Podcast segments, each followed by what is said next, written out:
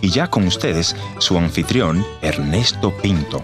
La escritura sagrada dice que por falta de conocimiento su pueblo perece. Ahora tenemos mucha información con las diferentes plataformas digitales, pero eso no significa que tenemos conocimiento. ¿Cuál es la diferencia entre la información y el conocimiento? El conocimiento es saber aplicar la información y discernir la información, porque hoy en día la información que se maneja es en realidad desinformación. Necesitamos del conocimiento, de la sabiduría de Dios para poder entender los tiempos en que estamos viviendo. No permita usted que otros manipulen con las falsas noticias que vemos todos los días en las plataformas digitales su manera de pensar, su manera de caminar, su manera de expresar su voto en las urnas. Por favor, adquiera conocimiento, adquiera sabiduría. Hay que leer, hay que buscar buenos libros para que podamos estar bien informados. Como dijo un pensador, los libros te llevan a diferentes países, a diferentes culturas y si te descuidas hasta diferentes planetas. Es importante que en medio de la lectura aprendamos a discernir. Tristemente, mucha gente en nuestro mundo, como en los tiempos de Jonás, no saben diferenciar entre su mano derecha y su mano izquierda. Más claro te lo digo, no saben diferenciar entre el bien y el mal, de tal manera que a lo bueno le llaman malo y a lo malo le llaman bueno.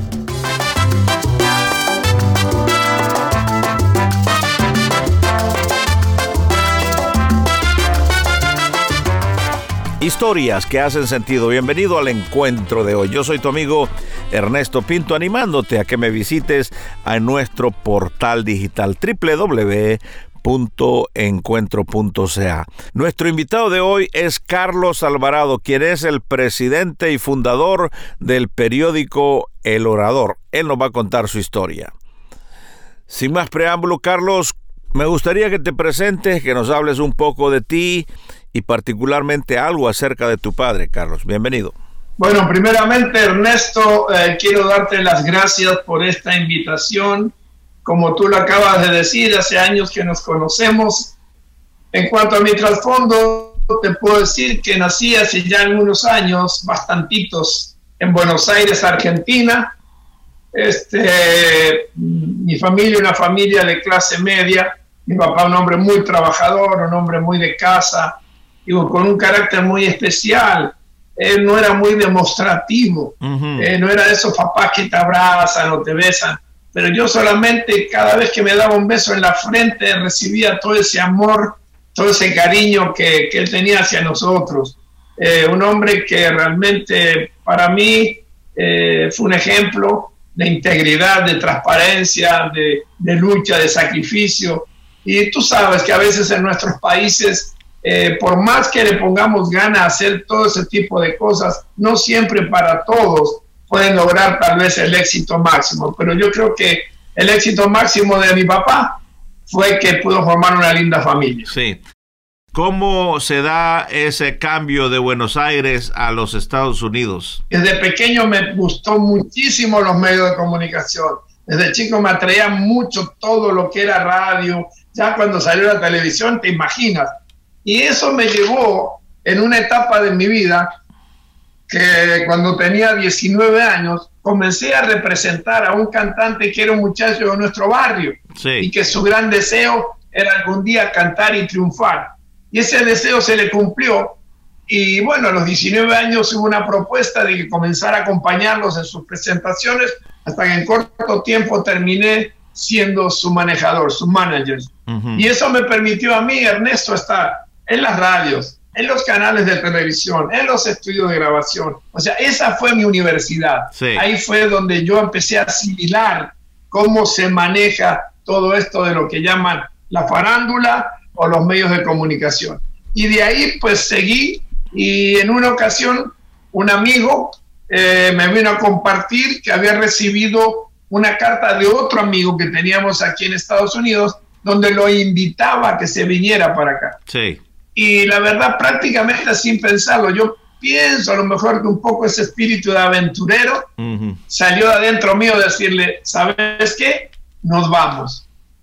Y en 30 días yo ya estaba pisando acá el suelo de California. Por eso mi respuesta a la pregunta, ¿cómo y por qué?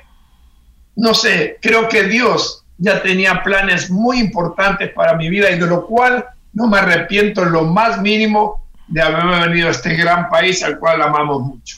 ¿Qué papel juega Dios en tu vida? Para mí, precisamente porque estoy muy consciente de que lo que yo tengo le pertenece 100% a Él. Por lo tanto, yo tengo que caminar de la mano de Dios desde que me levanto hasta que me acuesto. Esa oración que hiciste el día de tu salvación, el día que le dijiste a Cristo bienvenido a mi corazón, ¿te acuerdas de ella? ¿Qué le dijiste a Dios en oración? Yo ya tenía tiempo, ¿verdad? De ir asistiendo a la iglesia, pero seguía viviendo pues las dos vidas, podemos decir. Pero un día, solo en mi casa, estando en mi casa, yo acepté al Señor entre Él y yo, mm. solito. Le dije, aquí estoy, Señor, no voy a cuestionar más nada, no tengo por qué, y mucho menos a ti. Solo te pido que me tomes en tus manos, me guíes, y si es tu voluntad, úsame. Yo te quiero servir.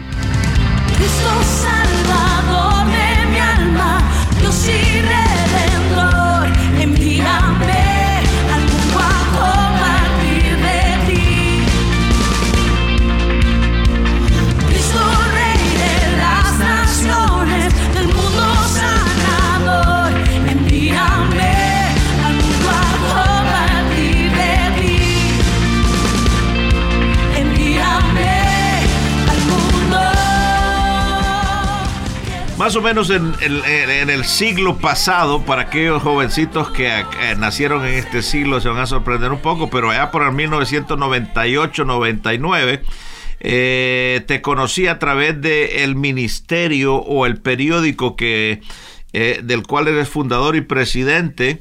Eh, que se llama El Orador, eh, que tenía una circulación muy buena en los Estados Unidos. Contanos un poco de El Orador en aquella época y por qué cerrás puertas del Orador en ese momento.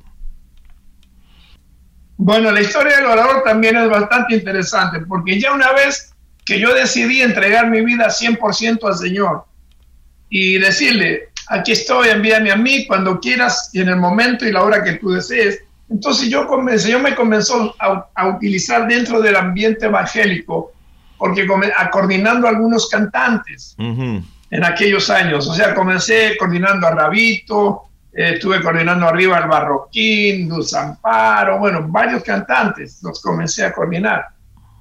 Y también comencé a descubrir más lo, cómo estaba nuestro mundo evangélico hispano. y en realidad había carencias de muchas cosas dentro de los medios. Entonces entró en mi corazón el deseo de, poder hacer algo, ¿no? Y entonces eh, un día conocí a un muchacho y, comencé a compartir, ¿no? El deseo de hacer algo. Y como antes de, que me convirtiera y que me casara, también aquí en los Estados Unidos estuve escribiendo en un periódico secular una página sobre lo que yo hacía en mis tiempos, sobre la farándula, cantantes, grupos. Entonces yo tenía ese trasfondo y nació el deseo de comenzar a, sacar una, una, publicación, un periódico. Pero también surgió el momento donde en mi iglesia eh, eh, se empezó a planear a lo mejor sacar algún boletín, algo, porque éramos mucha gente para conocernos más. Y fíjate que, este, bueno, tratamos, no, no, no se concretó ese proyecto. Y un día hablando este, con un hermano, me dice el hermano, oye, ¿y por qué tú no sacas un periódico? Y ahí fue donde nació la idea del orador. Tuve un proceso de operación de unos días y fue ahí donde ya, hablando con el Señor, dije, Señor, si quieres que yo te, te sirva a través de los medios de comunicación, primero, muy así yo atrevido, muy, quiero que me des un nombre que no suene religioso porque yo no tengo ningún negocio con la religión. Mi situación y mi enfoque y mi llamado es a la relación que quiero que la gente tenga contigo. Por eso, dame un nombre que no suene religioso. Me dijo, el orador. Me sonó muy bien, no sonaba religioso. Dije, no quiero poner ni una palomita, ni una cruz, ni una iglesita en la portada, pero quiero que me des un eslogan donde tampoco suene religioso y que el pueblo de Dios se entere. Me dijo, le vas a poner el orador publicación fundada sobre la roca. Todo creyente sabe que la roca es Jesucristo, ¿verdad? Sí. Pero gente que no es creyente, tal vez no. Y así comenzamos, con 16 páginas, una tirada, comenzamos con unos 10.000 ejemplares una vez por mes, al, al, mes siguiente ya eran 20 páginas, 24, 28, y de ahí fue una trayectoria impresionante con la bendición de Dios y estuvimos 20 años ininterrumpidos sirviendo al Señor, lo cual después se transformó también con eventos, que comenzamos a producir eventos, los primeros conciertos de música cristiana, eh, también Dios nos permitió hacerlos a nivel nacional.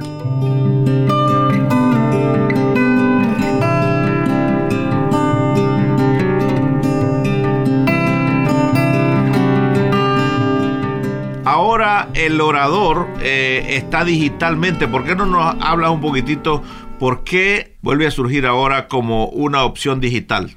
Y después de 11 años el Señor nos vuelve a motivar que regresemos. Y una de las razones principales es que estuve investigando y veo que no existen medios de, comunicación en el área de la, de la página impresa que sean algo interdenominacional, cristocéntrico, que no representen a una organización, a un ministerio, a una iglesia. Esa es la línea del orador. Pero lo más importante es que esta crisis que nos tocó vivir con el COVID, para mí esto es una guerra mundial. Ahora, ¿cuál es la solución? Hay gente que está buscando soluciones por muchos lados y ninguna es solución. La solución es una, es poder tener un encuentro con Jesucristo. La solución es poder abrir tu corazón a Cristo y decir, toma mi vida y pase lo que pase. Si es la hora de que me tengo que ir con el cabo y me voy, pero me voy contigo. Sí, Entonces ahí sí. es donde yo empecé a sentir la carga de que necesitábamos volver con la gente. Y ahora, ¿cuál es el sistema? ¿Cuál es la forma? ¿Cuál es la manera? Pues es todo digital, Ernesto. Sí, sí. Y estamos saliendo, ya llegamos al séptimo mes y, y bueno, eh, contentos, felices porque el resultado está siendo muy bueno y no dudo que va a ser todavía mucho mejor. Al despedirnos, quiero agradecerle a nuestro buen amigo Carlos que anime a nuestros oyentes y le diga a aquel que está todavía indeciso, tal vez aquel argentino, como lo dijo ya Carlos, eh, que está que está pensando en que nada de esto es real, que tú le dirías eh, cuál es la única eh, salida o, la- alternativa que tiene nuestra gente. Amigo, amiga, es simple. Es solamente decirle, Señor, aquí estoy, me entrego a ti, haz conmigo lo que quieras, pero nunca me abandones, porque Jesucristo nunca llega tarde, Él siempre llega a tiempo. En mi vida muchas veces pensé que había desaparecido, no, no llegó a tarde, llegó a tiempo y llega con más bendición de las que había antes. Bueno. Entiendan, hay una guerra entre el bien y el mal. Por lo general, el mal siempre te va a traer cosas que te atraen, pero el fin cuál es? Es destrucción, es muerte. En cambio, Jesús es la luz del mundo. Jesús te trae vida y te trae vida para siempre.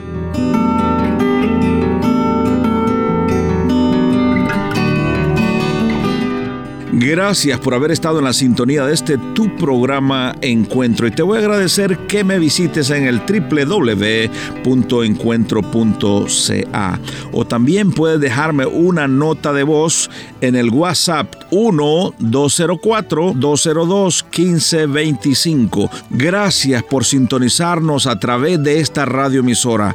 Yo soy tu amigo Ernesto Pinto y al despedirme quiero recordarte que Dios te ama y yo también.